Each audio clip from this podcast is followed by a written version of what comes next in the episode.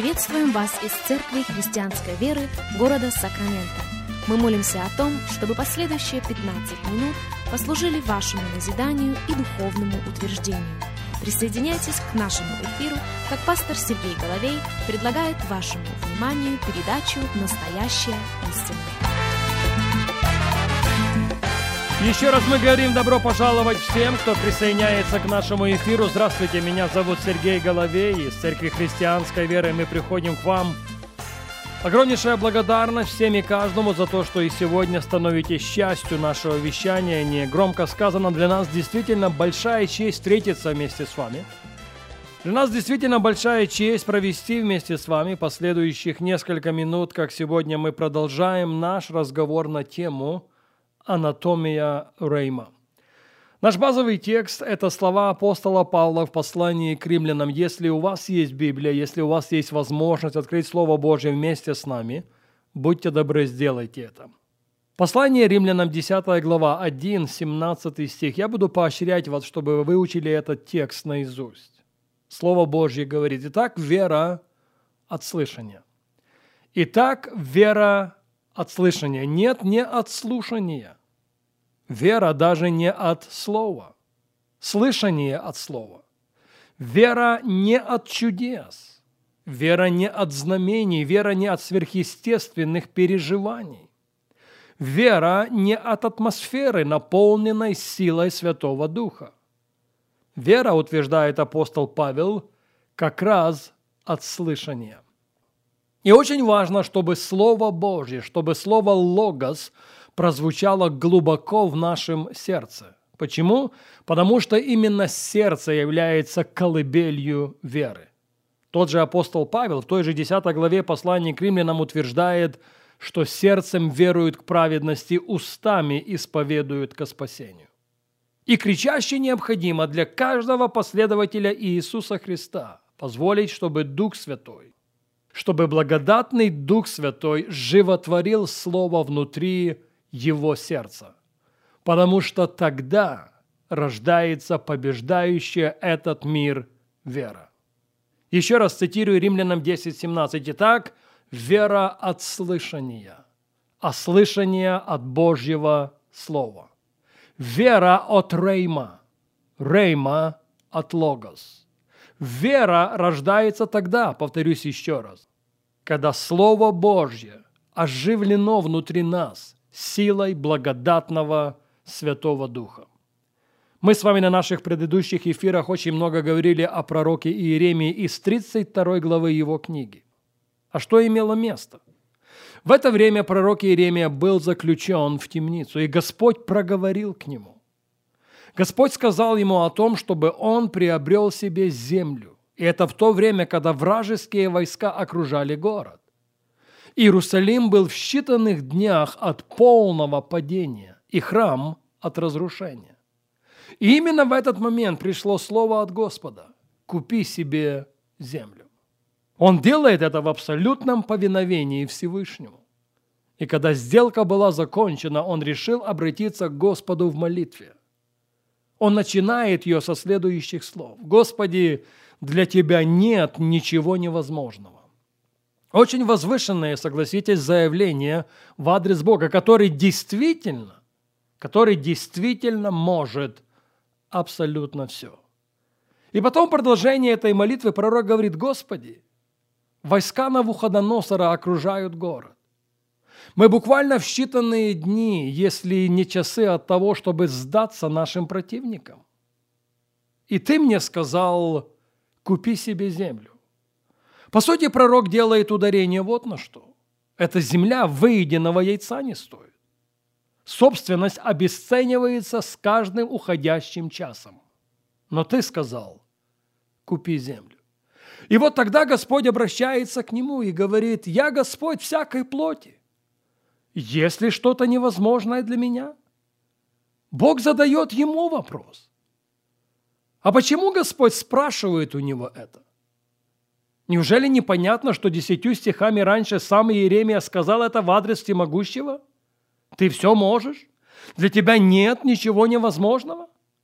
Почему десятью стихами позже Господь спрашивает у него, есть ли что-то невозможное для меня? Я полагаю, что причина в следующем. Очень часто мы воспринимаем Бога на уровне нашего сознания. Да, мы знаем, что Он может все. Мы знаем, что Он может открыть слепые очи. Мы знаем, что Он может исцелить больные внутренности. Мы знаем, что Он может восстановить разбитую семью. Но вот что Господь преследует. В своих взаимоотношениях с нами Господь преследует следующую вещь. Он хочет убедиться, чтобы знание в нашей голове стало откровением глубоко в нашем сердце. Почему?